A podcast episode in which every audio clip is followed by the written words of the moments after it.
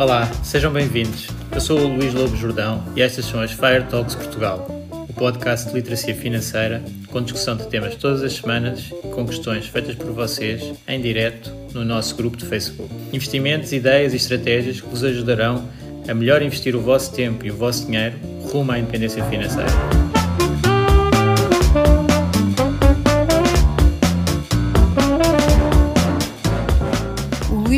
Jordão trabalha nos mercados financeiros há mais de 20 anos. É um analista financeiro certificado pelo CFA Institute, criou o maior fundo português de ações e é atualmente responsável pelos produtos Stoic na SGF. Todas as opiniões expressas pelo Luís e eventuais convidados são exclusivamente suas e não refletem a opinião da SGF ou do CFA Institute. São ideias à data de gravação e estão sujeitas a alterações. Todos os investimentos envolvem riscos. Este podcast tem um intuito meramente informativo e não deve ser tomado como base para decisões de investimento.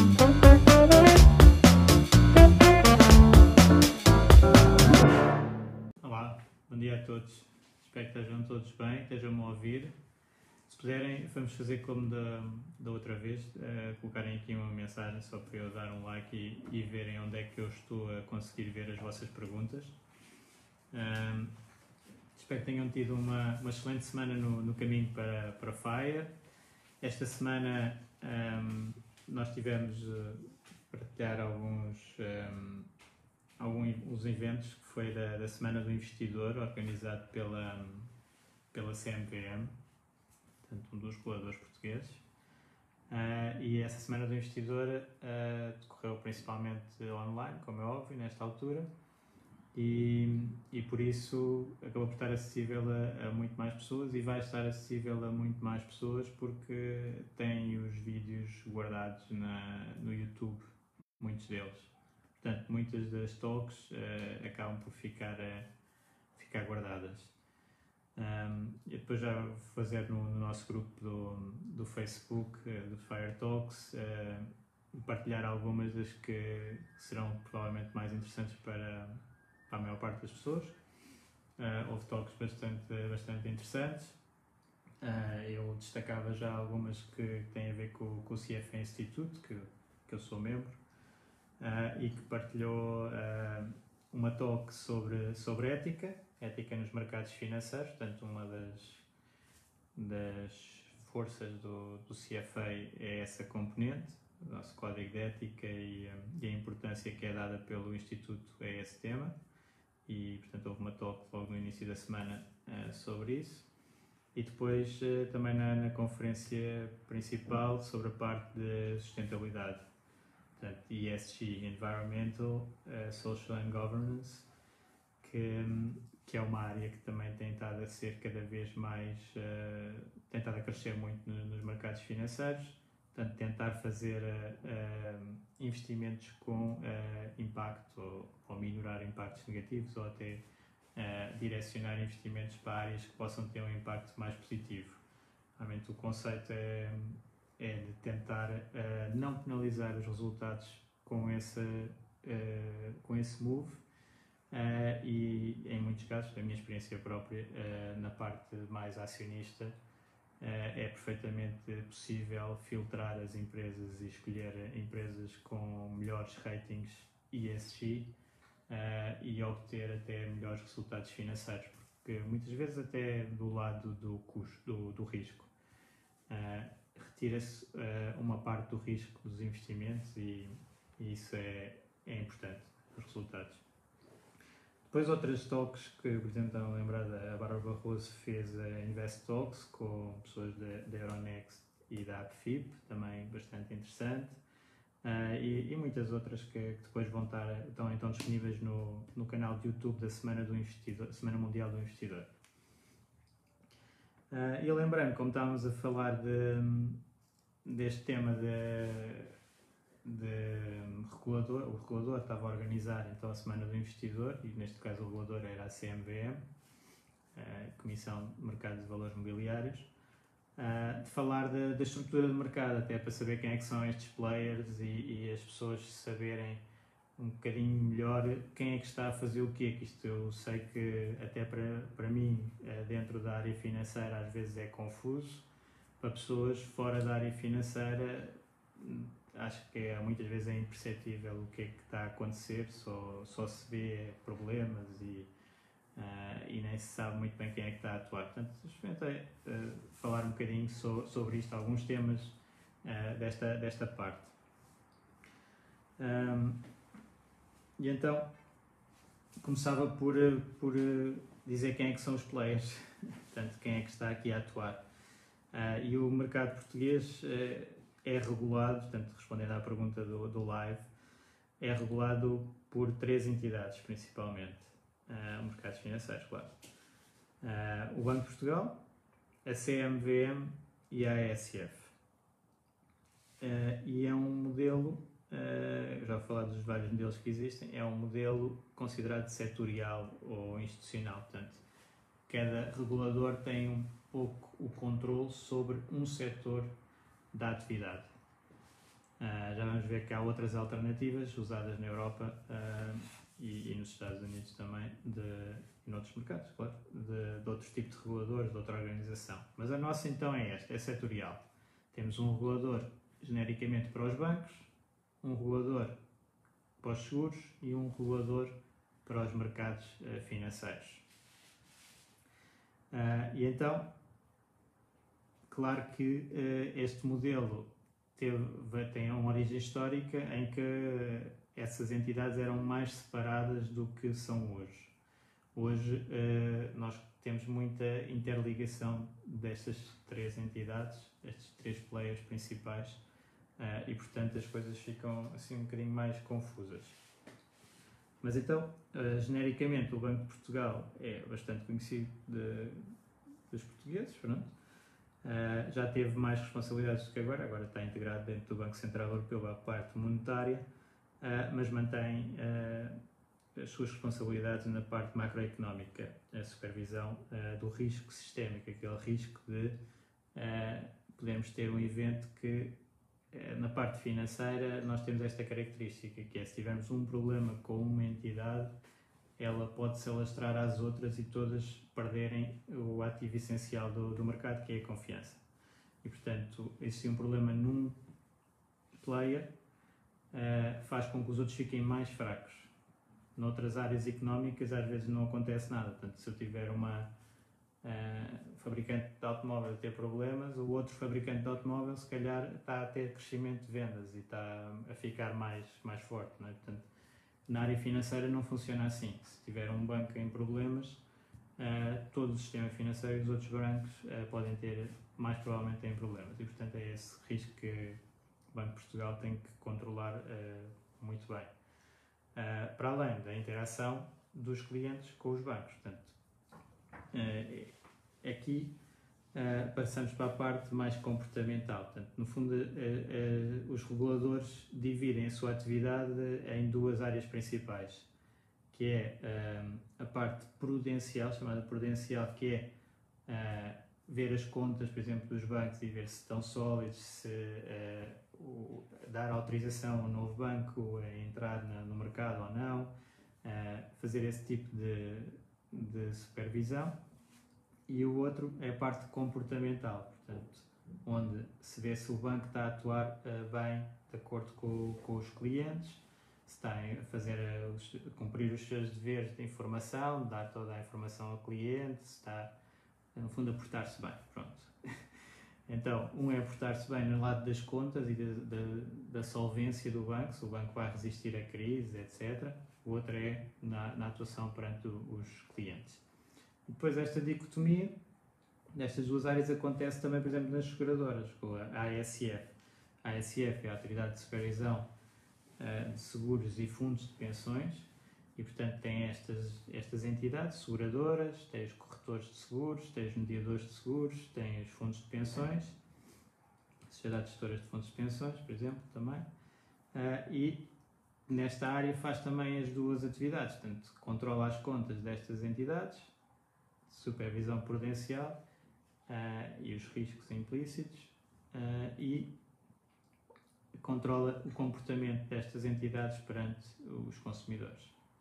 E depois a CMVM, que a CMVM então foi quem organizou a Semana do Investidor e que está mais ligada à área de investimento. Claro que a parte dos bancos também tem a ver com investimentos, em muitas vertentes. Os clientes bancários depois fazem investimentos através do banco, por exemplo, e o banco funciona como distribuidor uh, de produtos financeiros, ou o próprio banco tem obrigações e, portanto, está no mercado cotado, ou tem ações e está cotado. Portanto, isto depois está tudo muito interligado. Mas a CMVM é que trata mais do mercado em, em si, mercado de investimentos.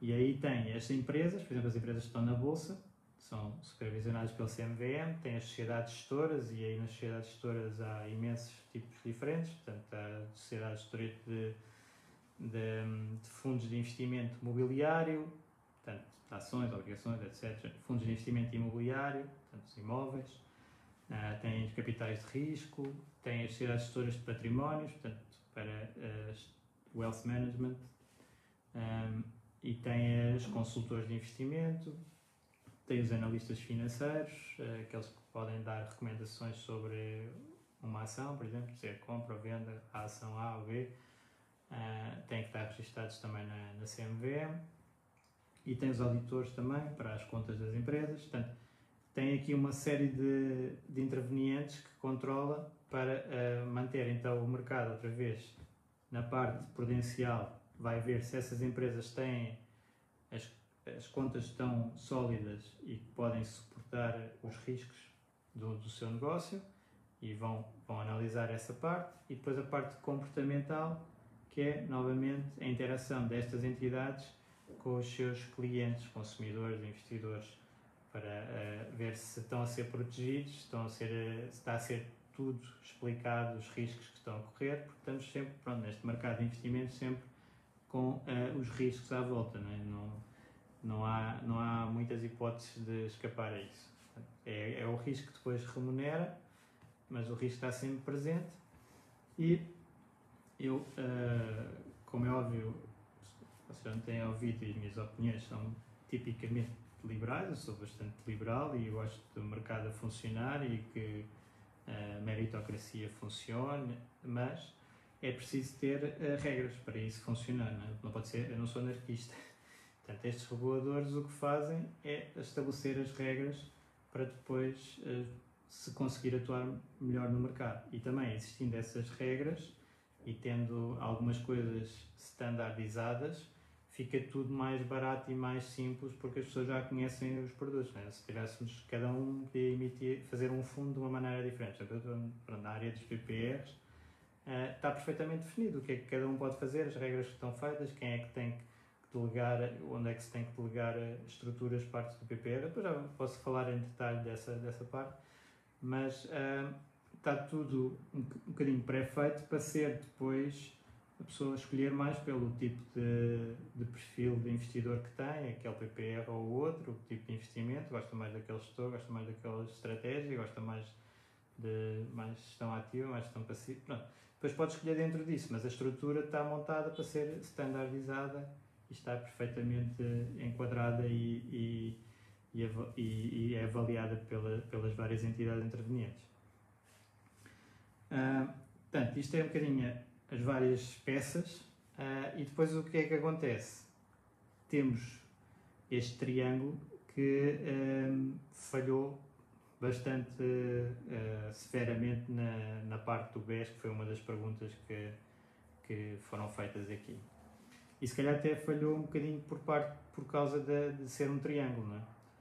que uh, como há três entidades a supervisionar às vezes a mesma parte do grupo e em Portugal uh, nós temos uh, grupos que fazem tudo, pronto, estão nas três, nas três áreas, portanto, grupos financeiros muito grandes como que têm banco, depois tem a seguradora do grupo, tem a gestora do grupo, tem o banco depositário do grupo, tem os consultores do grupo, tem, é tudo junto.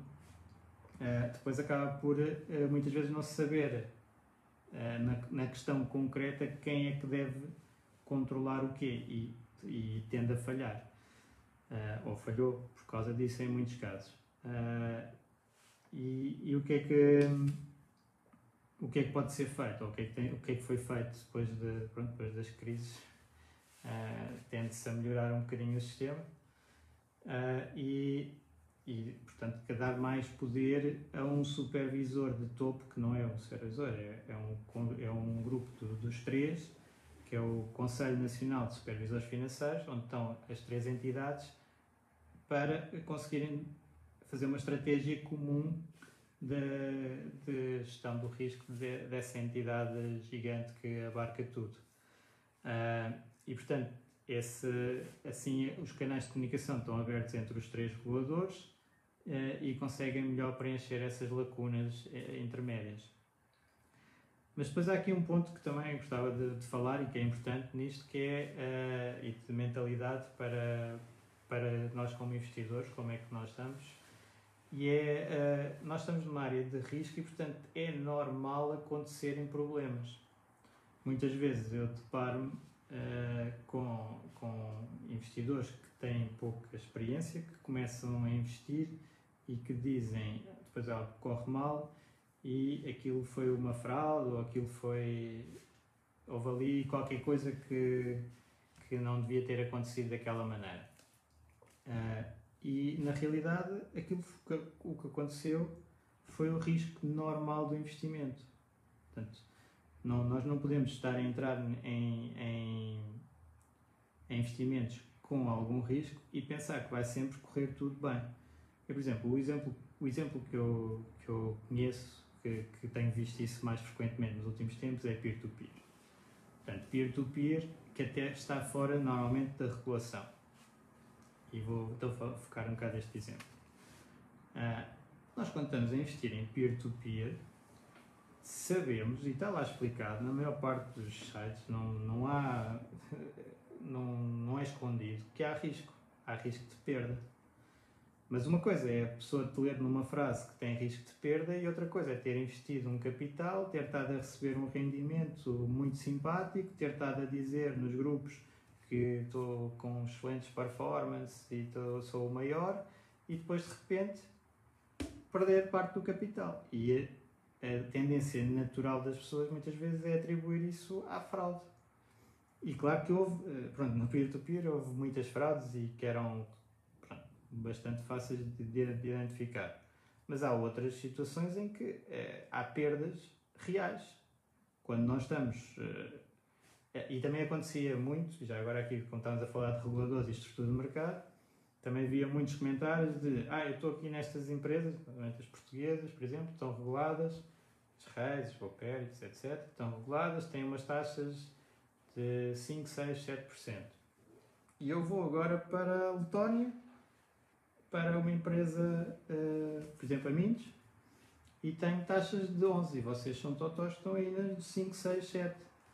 Uh, e eu estou a ganhar muito mais.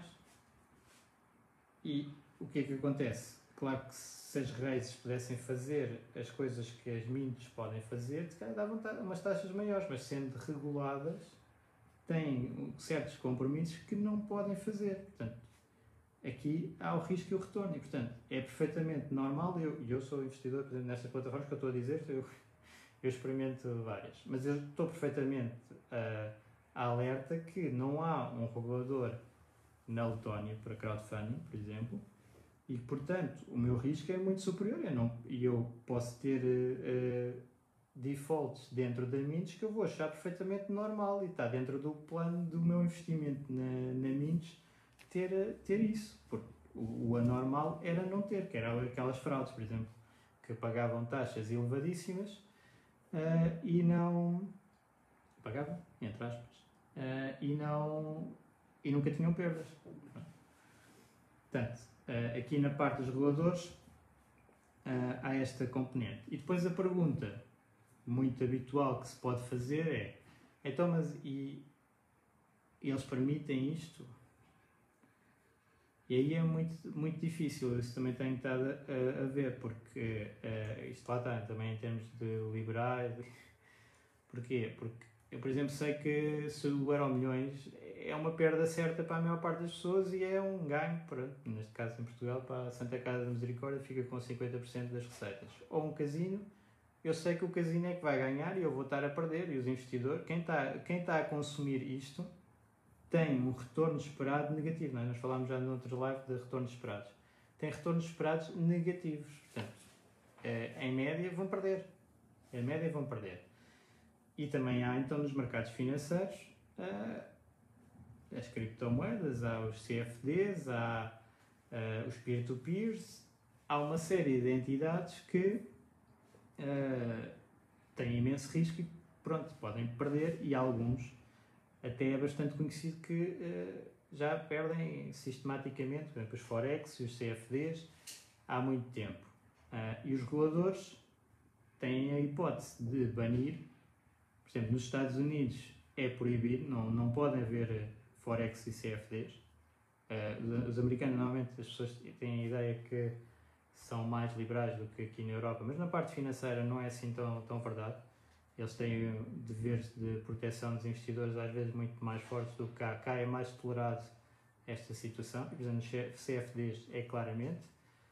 Uh, e aí eu, eu, por exemplo, como liberal, fico sempre um bocado uh, proíbo ou não proíbo, porque essas áreas são hiper uh, prejudiciais. Eu, por exemplo, aqui tenderia a proibir, tenderia a proibir porque não, até alguém, ou, ou de, como regulador, eventualmente, eu nunca tive essa responsabilidade, não, não sei como é que é, mas como regulador, se calhar eu pedia a essas entidades para me mostrarem uh, os dados e mostrar que aquilo realmente era possível ganhar dinheiro, porque eu não conheço ninguém, já estou como o Jack Bogan, não conheço ninguém que tenha ganho nisso, nem ninguém que conheça alguém que tenha ganho e que mostre que, pronto. E portanto, se for uma coisa mesmo completamente tóxica, se calhar o melhor é mesmo proibir. Mas pronto, entramos aqui na área de eh, até onde é que vai a regulação. Uma área, o, o, a regulação tem duas hipóteses, ou proíbe completamente e depois pode haver uh, pessoas a fazer na mesma do lado proibido. Por exemplo, jogo online cá em Portugal já existia há muito tempo quando era proibido, se eu lembro. E, e portanto acontecia na mesma, portanto quase que a opção foi então mais vale ser permitido ainda e pagar impostos e etc do que estar a ser proibido e depois as pessoas a fazerem na mesma porque o mercado acaba por estar aberto online. Portanto, obrigar é que uh, haja muita informação. Portanto, se essa entidade estiver a, a fazer comportamentos incorretos com os consumidores, não informar tudo, então aí atuar fortemente. Portanto, ao proibir e ao explicar e as pessoas, as, depois as pessoas que quiserem perder o dinheiro, perdem o dinheiro. Quer dizer, agora, por exemplo, na área financeira eu diria eh, pessoas da área financeira podiam fazer algum lobbying para no Euro Milhões, nas casas de jogo, estar lá perfeitamente explícito qual é que é a percentagem de perdas que, que as pessoas vão ter a jogar em cada jogo. Caso não sei se, é, se isso acontece, mas devia acontecer. É um bocadinho como nos CFDs agora já aparece e na, nas outras áreas todas podiam dizer quanto é que é de perdas. Que, que, quantos investidores é que estão a ter perdas com, com esse tipo de investimento.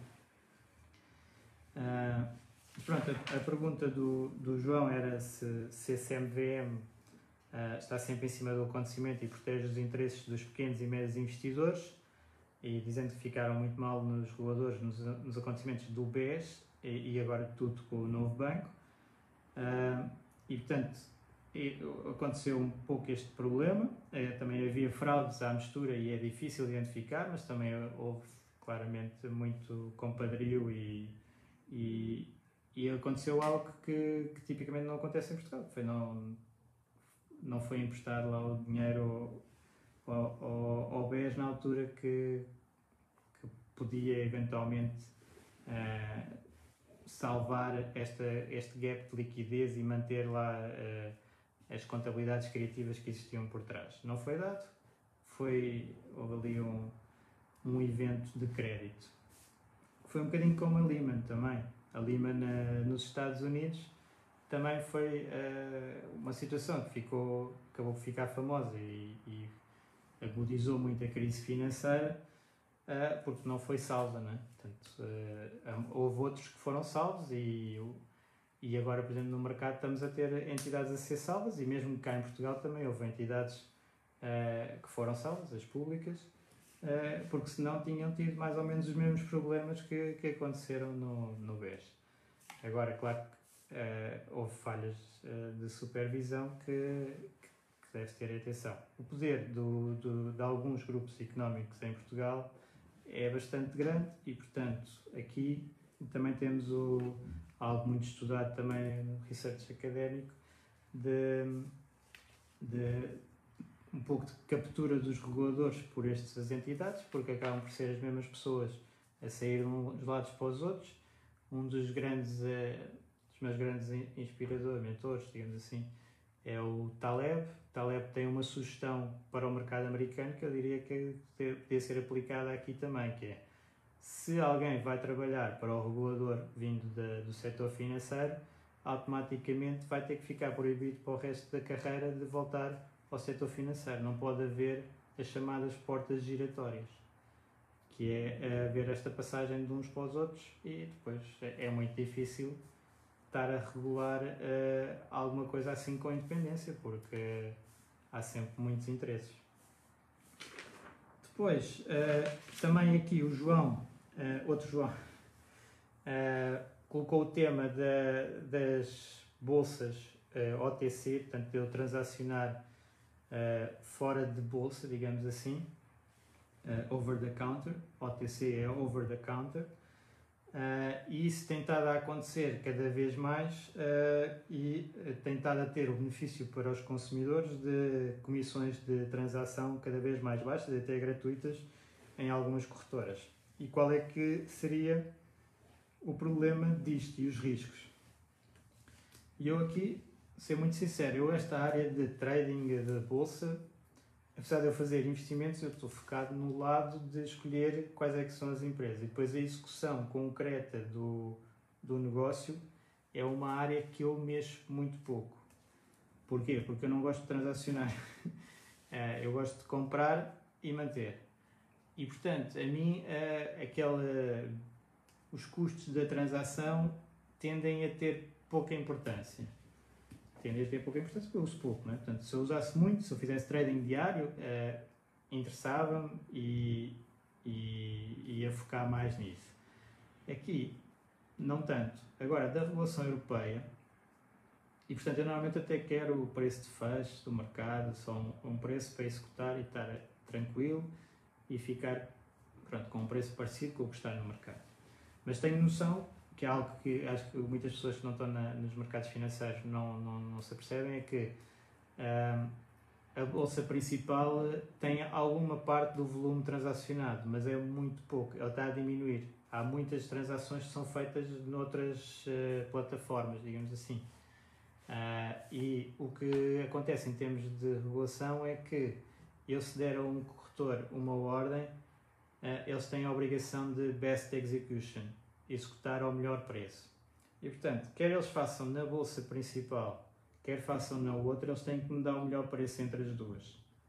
E portanto, o meu preço, mesmo que seja executado OTC, noutra, noutra, noutra linha, digamos assim, vai estar um, ehm, muito próximo do preço de bolsa e isso para mim é perfeitamente suficiente e não, não preciso saber muito mais disso. Depois a outra parte que me preocupa mais e onde eu tenho que ter mais cuidado é onde é que os ativos estão depositados. Portanto, não é tanto a transação e o custo da transação, é onde é que eles ficam e a solidez dessa empresa. E aí uh, o que eu gosto de saber é as contas da empresa. Portanto, eu não vou, uh, não vou tipicamente, uh, isto também é sempre a maior parte dos casos, e para certos patrimónios. Uh, não vou uh, preocupar tanto uh, com o regulador A, B ou C, quero saber as contas mesmo daquela empresa e saber que ela é sólida e eu conseguir ver isso. Se eu não conseguir ver isso e estiver dependente então do regulador que realmente está a supervisionar, eu não fico tão confortável, porque já sei que há falhas, não é? Como falámos há pouco. e portanto, até um certo montante, tudo bem num regulador low cost que uh, eu não sei nada das contas deles, mas está supervisionado por alguém. Uh, outros montantes, por exemplo, focando no, no PPR, não, tem que estar num sítio hiper seguro que eu conheça as contas e que tem uma probabilidade hiper reduzida de ter problemas. Pronto. É um bocado esse o critério. Uh, mas também desiludir aqui o João e a Ana, que a Ana também falou, uh, mas eu a parte mais operacional da, da transação em si uh, não domino tanto. também, porque é que eu também não, não preciso tanto dominar, porque eu transacionando é, o que eu faço é investimentos em, em ativos super líquidos, portanto são large caps e, e em bolsas muito líquidas, podem não ir à bolsa, podem ir ao lado, mas se for ao mesmo preço que a bolsa, para mim está bem. Um, se estivesse a fazer obrigações uh, com, com menos liquidez, assim mais específicas, ou small caps, empresas também mais, mais específicas, não, aí uh, claro que a transação ia ser mais importante, mas pronto, não é uma área que eu, que eu ligo tanto. Uh, e até explicava agora de, do, dos PPRs em si, uh, que é essa área e fundos de pensões, uh, que, como é que isto funciona em termos de reguladores e, e as partes que, que, estão envolvidas. E então, os PPRs, as pessoas normalmente associam a, à CMVM como regulador, mas isso são os PPRs sob a forma de fundo de investimento. Uh, os fundos de PPR sob a forma de fundos de pensões e os seguros PPR estão regulados pela ASF. Portanto, para confirmar se aquele investimento que estão a propor no PPR está uh, corretamente registado e é supervisionado, tem que ir a dois sítios, no fundo. Tem que ir à CMVM ver os PPRs, se o fundo está registado, se a gestora está registada, e tem que ir à ASF ver se a seguradora está registada e se o fundo está registado. E está lá os links, eu posso depois pôr os links para, para ver isso. E depois, uh, esta parte dos, dos PPRs tem lá dentro uma série de outras entidades de que nós já falámos aqui. Portanto, o, há uma sociedade gestora de investimento, pode ser então mobiliário, que é da CMVM, ou de pensões, que é da ASF, uh, a gerir, ou a seguradora, e, uh, e depois os ativos estão depositados dentro do dentro do num banco depositário. Portanto, é outra entidade que é regulada e neste caso o banco depositário uh, será regulado, julgo por acaso aqui tenho dúvida, tinha que ver agora, por acaso puder, alguém puder ajudar, mas provavelmente é CMVM uh, eh, e também está dentro do. é detido por um banco e portanto o Banco de Portugal também vai ter alguma influência, mas a parte de de ter os ativos, provavelmente até é mais a CMVM, Banco Depositário. Um, e depois tem os auditores, que então os auditores são um, supervisionados pela CMVM uh, e o PPR, uh, no nosso caso, do FPS, F, uh, SGF Stoic, é distribuído pela sociedade gestora e pelos mediadores, portanto é tudo dentro da ASF, é, essas entidades comercializadoras são reguladas pela ASF, mas também PPRs que são uh, distribuídos, comercializados por bancos e, portanto, aí é o, é o Banco de Portugal que está a supervisionar, uh, juntamente com a CMVM. E, e, portanto, nessa área tem que ser tudo super seguro. Portanto, esta é a área de capital mais, mais seguro. Depois eu também faço investimentos nos peer-to-peers ou cripto ou etc. Que aí já estou a assumir algum risco até de não haver um, de perder, perda total e etc. Agora no PP, não, isso não pode haver. Aqui, uh, só para dizer que estou a conseguir ler a mensagem da Jo, obrigado pelo, pelo feedback. Uh, mas não, não consegui ler mais nenhuma. Portanto, é aqui neste sítio que podem fazer eh, perguntas se tiverem entretanto. Uh, outra coisa que eu gostava de falar convosco, então, nestes temas da regulação, é que este modelo que Portugal tem não é o único, e há outros países que têm diferente. Uh, e o, o modelo que julgo que está agora a ter mais uh, implementação é o modelo dual. Portanto, em vez de ter três entidades, tem só duas. Como eu disse há bocado, nas nossas entidades portuguesas, elas normalmente têm duas funções. Então, o que esses países fazem é dividem as duas funções e atribuem um regulador a cada. Isto é o modelo, por exemplo, do Reino Unido, eh, que tem o Banco de Inglaterra para a parte eh, prudencial, que é aquela de saber as contas e os riscos sistémicos da parte macroeconómica, e a Financial Conduct Authority, FCA para a parte comportamental, portanto, a interação com os investidores, os deveres de informação, Uh, tudo isso, uh, os produtos, a autorizar, etc. A parte comportamental fica num regulador, a parte prudencial fica noutro. Então, um modelo dual. E também há outro modelo europeu, que aí é menos usado, uh, mas que, por exemplo, o Luxemburgo tem, que é, que é só um regulador. Portanto, está tudo no mesmo. Tudo. Uh, ali não há, por exemplo, neste caso a vantagem é que o regulador não, não pode dizer a responsabilidade é do outro, portanto é só aquele, mas depois tem a desvantagem também de ter um super poder e, e de abarcar tudo, e portanto não há aqui um bocadinho de contrabalanço, está tudo no mesmo. Isso tem, tem alguns riscos, como é óbvio. O, o, o outro, o sistema dual, já agora também as, as funções estão bastante separadas, portanto não há grande risco de atribuir responsabilidade de um lado para o outro mas cada entidade que está no mercado tem dois reguladores por cima, portanto complica para essa entidade um pouco, uh, simplifica no, no geral.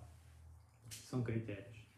Depois outro, outro ponto, eu já, já, já passei meia hora, que é o habitual, é, outro ponto que eu gostava de falar era do, do programa do mercado de capitais europeu, que realmente está a demorar imenso tempo a ser uh, implementado uh, e está a trazer perdas de competitividade enormes na Europa. Pronto.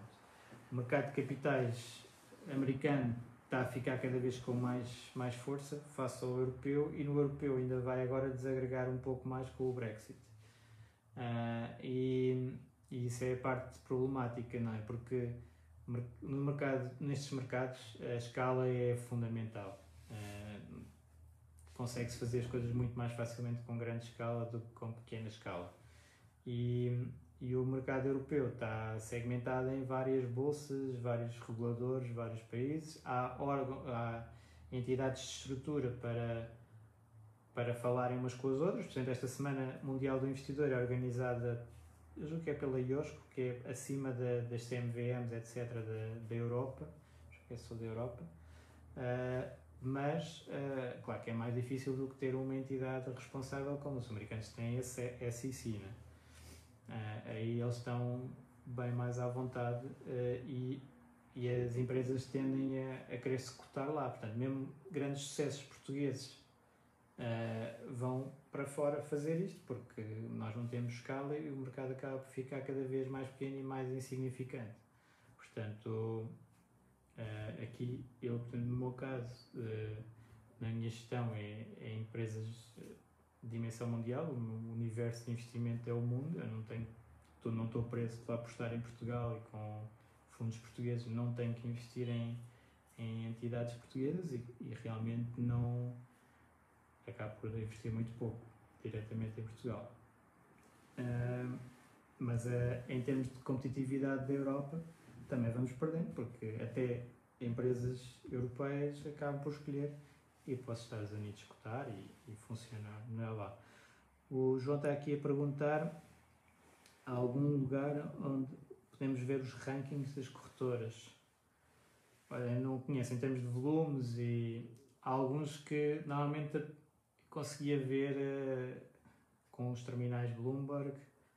Uh, quanto é que foi executado em cada bolsa, cada corretora, mas uh, deve haver uns reportes, tinha que ser à procura, os reportes, se calhar na, na CMVM, eh, mas depois estão mais segmentados por país, lá está, não é o mercado europeu e portanto tinha que ir a cada local ver o, os rankings do que eu conheço de volumes. e portanto, o mercado de capitais europeu era essencial. Há alguns mecanismos de, de atuação fora do, do mercado de origem, portanto, e há os fundos, por exemplo, o UCITS, que são com um selo europeu e por isso podem ser comercializados em qualquer país. Há algumas in iniciativas para harmonizar. Nos fundos de pensões vai acontecer o mesmo nos próximos anos, portanto, um fundo português pode passar a ser vendido fora e fundos de fora podem passar a ser vendidos em Portugal, uh, mas, mas ainda acaba por ser pouco. Este mercado de capitais europeu está pouco desenvolvido e isso está a ser um entrave à competitividade da Europa.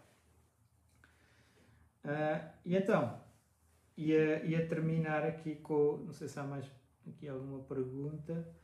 Acho que não, mas entretanto aparecer, depois eu não posso ser que consiga responder. Uh, aqui está a tocar.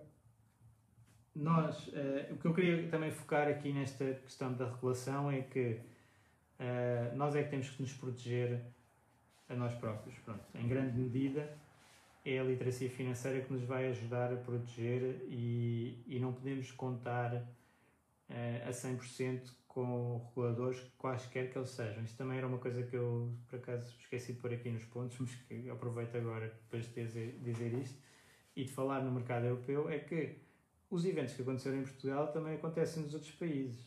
Uh, também houve muitas digamos, broncas com, com reguladores de outros países e, e muitas vezes até com reguladores com grande reputação e depois deixaram passar problemas gigantescos. Claro que o da Lehman é, é considerado paradigmático do americano, mas houve não sei quantos eventos, no UK também, na Alemanha também, ainda na Alemanha há pouco tempo houve a Wirecard com, com fraude uh, e portanto uh, os reguladores não conseguem apanhar tudo e os investidores têm que ter muita atenção. A principal defesa do, do investidor é a diversificação e é fazer o seu trabalho de casa, que é investigar as coisas e ver se bate certo tudo, se cumpre os, os critérios de estar registado, estar supervisionado, de ser uma entidade credível, de pronto, ir vendo a informação se bate certo. Isto não, os investidores nunca convém entregar 100% da confiança assim só porque uh, aparece na televisão ou tem uh, balcões por todo o lado ou, ou alguém falou nisso. Não, é, tem que se, a pessoa tem que se informar e, e, ver o que, é que, o que é que está a fazer. Uh, claro que a regulação vai tentando corrigir eh, erros de mercado na proteção, principalmente na questão da proteção do investidor, proteção do consumidor, produtos financeiros, tentar que a informação seja toda passada de um lado para o outro, porque há claramente assimetria de informação, é um dos problemas, as pessoas que estão no, no lado dos investimentos sabem muito mais do que as outras pessoas, tal como, por exemplo, na, na área de investimentos e estamos a investir em ações, as pessoas que estão nessas empresas sabem muito mais do que uh, as pessoas que estão na área de investimentos. Portanto, há aqui montes de regras para tentar que a informação seja uh, clara, transparente para todos, para poder todos fazer as melhores decisões. Mas depois há aquela parte que é uh, há riscos envolvidos no investimento, muitas vezes eles materializam-se e acaba por não ser culpa, não é falha da regulação, é algo que aconteceu e que, e que pode acontecer. Por exemplo, uh, nós estamos a falar de peer-to-peer, -peer, mas mesmo na, até nos países, há países como a Alemanha que tem uma taxa de juro negativa há 10 anos de 0,5 e países como Portugal que tem uma taxa de 0,5 positiva. Isto é uma diferença de 1%. Este 1% está a pagar o risco extra de Portugal face à Alemanha. Pode ser certo ou incorreto, mas é o que o mercado está a dizer. E, portanto, se eu tiver um problema com a minha obrigação de dívida portuguesa, porque Portugal entrou em default, vamos dizer, esperemos que não, é, acontece como a Grécia, eu estava a receber este 1% extra para esse risco e ele materializou-se. Pode nunca se materializar e posso chegar ao fim e receber. Uh, aliás, isso, por exemplo, era uma área que, olhando para os exemplos portugueses, por exemplo, a mim chocou-me os BPNs que, quando o BPN estava a atuar no mercado, tinha uma taxa de juro acima do, dos outros bancos. Depois tem que ser salvo. E as pessoas receberam essa taxa de juro. Ao menos que não recebessem o juro extra face aos outros, não é? Portanto, tivessem tido uma penalização. Que, assim, qual é que é o incentivo de nós, como investidores? Há, há um banco qualquer que nos diz dou uma taxa superior, o capital vai todo para lá, Porquê? Porque é sem risco. É? Taxa, essa taxa superior acaba de ser sem risco. A partir dos 100 mil já não é, a partir de pronto, uma série de questões. Mas se há atuação depois para salvar, provavelmente esses rendimentos extra que estavam a ser pagos, esse rendimento extra que estava a compensar um risco, se o risco se materializou, a pessoa deve ter a perda. Esse é o conceito essencial de, de investimentos. É, pode não ser uma opinião muito popular, mas, mas é a minha opinião. Uh, e, e, portanto, nem tudo o que acontece de mal é uma fraude. Normalmente uh, acaba por ter sempre algumas componentes, nunca tudo é 100%. Portanto, as coisas começam a correr mal para, para uma empresa e se calhar depois as práticas tornam-se piores e depois, entretanto, há lá algum, alguma fraude intermédia. Mas genericamente uh, tem aquela política que é não atribuir à má fé o que a incompetência pode explicar. E em muitos casos, do que eu tenho visto, é muita incompetência antes de sequer se entrar na, na má fé. E claro que também existe depois alguma má fé, mas muitas vezes a incompetência explica grande parte dos problemas. Portanto, nós como investidores é fazer o nosso trabalho de casa e diversificar uh, para não estarmos dependentes de uma situação, porque nós, já o Benjamin Graham tem essa ideia e que o Warren Buffett usou muito, que é a margin of safety. Nós temos que ter uma margem de segurança. E a margem of safety muitas vezes está associada também à diversificação. Se eu estiver bem diversificado, nada é muito difícil algo acontecer que me estrague completamente os planos. Se eu estiver super concentrado numa coisa de alto risco, é, é muito fácil, não tenho margem nenhuma, acontece alguma coisa mal e, e eu tenho problemas. Antes de acabar mesmo, Uh, para já dizer que provavelmente está quase o nosso podcast uh, a funcionar. Portanto, depois vão poder ouvir isto mais facilmente através das plataformas de podcasts habituais uh, e, e, portanto vai ser mais, mais simples. E depois, só mais uma pergunta da Ana. as corretoras low cost tendem a utilizar o sistema OTC que por norma não é regulado. Existe regulação na mesma a capa, o Tangemi também há lá. Não, estas plataformas também são reguladas. Aliás, é o que. Eu não tenho experiência prática disto, mas o que eu julgo que acontece com, com estas corretoras é que os reguladores vão avaliar as transações que foram feitas, por amostragem, provavelmente, e vão ver se elas foram executadas ao preço que estava na, na bolsa principal ou, se, ou nas outras bolsas onde a corretora pode atuar mas que normalmente terá sempre a principal, para ver se o preço que foi atribuído a, ao investidor está correto ou não. E depois, uh, estes sistemas de certeza que estão registados dentro dos reguladores uh, nacionais. Agora, por exemplo, há aqui outra parte que é uma de giro, por exemplo, uh, tem, um, tem o empréstimo dos títulos Uh, o empréstimo dos títulos é um risco em si próprio, portanto, se, se não tiver a ser feito da maneira certa, pode criar um risco para todos os investidores lá. E, e a pessoa pode optar por um, uma corretora que não faça isso ou que tenha as contas em que se consiga ver quanto é que está a fazer isso e qual é que é o, a proteção que está a ser posta em causa para uh, se proteger melhor. Portanto, vamos imaginar que a DGIR tinha uh, emprestado os títulos e tinha emprestado os títulos à Lehman e o colateral que a Lehman tinha dado não era bom. Tinha dado, na crise de 2008, tinha dado aqueles AAAs que afinal não valiam nada. Há perdas. Portanto, uma corretora que não tivesse feito isso uh, não tinha as perdas. Mas é um risco, não é a fraude. É, ele tem, eles, a Legir tem lá nas letrinhas do contrato que podem emprestar os títulos. E os investidores depois fazem o que entender. Uh, o João está a dizer que a Trading 212 usa o OTC. Provável, portanto, é, neste caso até a DGIR tem, tem custos de transação e a Trading 212 não tem, portanto, se calhar é por aí. Uh, e a Trading 212, mas ambas têm a CFDs, portanto, uh, se calhar estão a angariar clientes para depois eventualmente alguns eh, passarem para os CFDs, que é, que é uma área que eu diria não devem fazer, portanto o conselho aqui eh, já viram que eu não sou muito fã de, dessa área eh, e, e, se puderem evitar melhor. Pois, José está aqui a dizer do PPN quando estava a pagar muito garantido até sem carro. está garantido, neste caso seria o capital garantido, porque eu, na minha opinião, o retorno não devia estar garantido. Se naquela altura no mercado, no mercado uh, as taxas estavam, digamos, a 3 e, o, e um banco está a pagar 6, não, acho que não é correto os outros uh, os contribuintes terem que salvar depois o banco e as pessoas que tinham o capital uh, a 6 ainda receberem os retornos a 6. Pronto, este exemplo. Mas é uma questão também de relativo pormenor. Agora ninguém paga juros uh, uh, desse, dessa dimensão, não é? Uh, pelo menos nos bancos não, não é muito habitual.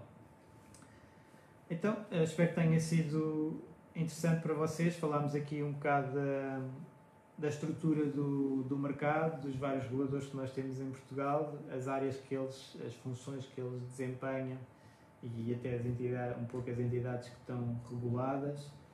Uh, alguns problemas do, do passado recente em Portugal, com, com os BES, BPNs, etc.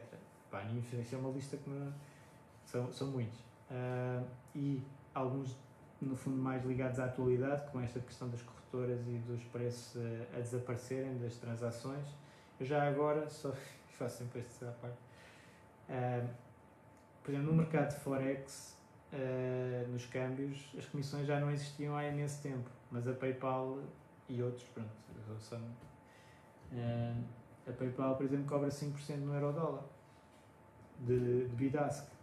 Portanto, uma coisa é a comissão não existir e ir para baixo e depois é o tal Bidask e isso tem que se ter algum cuidado. Todos os testes que fiz com estas corretoras, até os preços estavam muito próximos do, dos normais, portanto não vi nada de especial. Acho que o modelo de negócio Uh, e, e, aí também é que nós devemos olhar qual é que é o modelo de negócio desta entidade, que é para ver se eu quero trabalhar com ela. Pronto. O modelo de negócio de, dessas corretoras é uh, as pessoas acabarem por uh, tradear mais, portanto, eles, eles criam a estrutura de modo a que a pessoa seja incentivada a fazer transações e muitas vezes investir dinheiro que não tem, que é os CFDs, que é alavancar, e no, nesse, nesses CFDs eles ganham muito, muito, muito, muito dinheiro. Portanto, vocês veem uh, empresas de CFDs a fazer as publicidades no, nos YouTubes, por exemplo, estou sempre a ver. Vêm empresas de CFDs a fazer publicidade nas camisolas de clubes de futebol. Vêm N publicidade dessas empresas, portanto elas ganham imenso com isso. E portanto o que estão a fazer um bocadinho o trading gratuito é de chamariz, as pessoas entram, pessoas uh, se calhar mais experientes, por exemplo, vamos imaginar, uma pessoa que trabalhou num casino a vida toda e de repente dá-lhe um X para gastar num casino de chamariz. Essa pessoa vai lá, gasta e vai-se embora e não acabou. Não, e não tem qualquer impacto. Agora, pessoas que nunca, nunca, nunca tradearam, não sei o quê, vão para o casino, dão-lhes um X de incentivo, ou naquelas betting de, de, futebol, não sei o quê, e até ganham a primeira vez. Depois ficam viciadas naquilo, acham que vão ganhar, depois perdem mais do que lá meteram alguma vez, porque aquilo dá lucro, efetivamente dá lucros brutais. E portanto, este modelo de negócio é um bocadinho isso. Eles depois acabam por uh, passar as pessoas, algumas pessoas, isto é uma questão de números, algumas pessoas do lado do trading gratuito, em que eles no fundo estão a subsidiar, uh, para o lado do, dos CFDs, onde eles uh, ganham milhões. E pronto, uh, era isto que eu tinha para vos dizer deste, deste tópico, desta semana. Espero que tenham gostado. Já sabem, podem ir ao, ao grupo do, do Facebook de Fire Talks Portugal, colocar lá perguntas uh, sugestões até para estes lives, para eu depois uh, falar uh, e, e, partilhar lá também, também outras coisas. Eu agradeço imenso o vosso feedback e tem ajudado a, a eu poder ir dizendo as coisas que, que me interessam mais e até eu fazer algumas investigações. Vou sempre aprendendo convosco também. Obrigado a todos e bom fim de semana e até, até para a semana.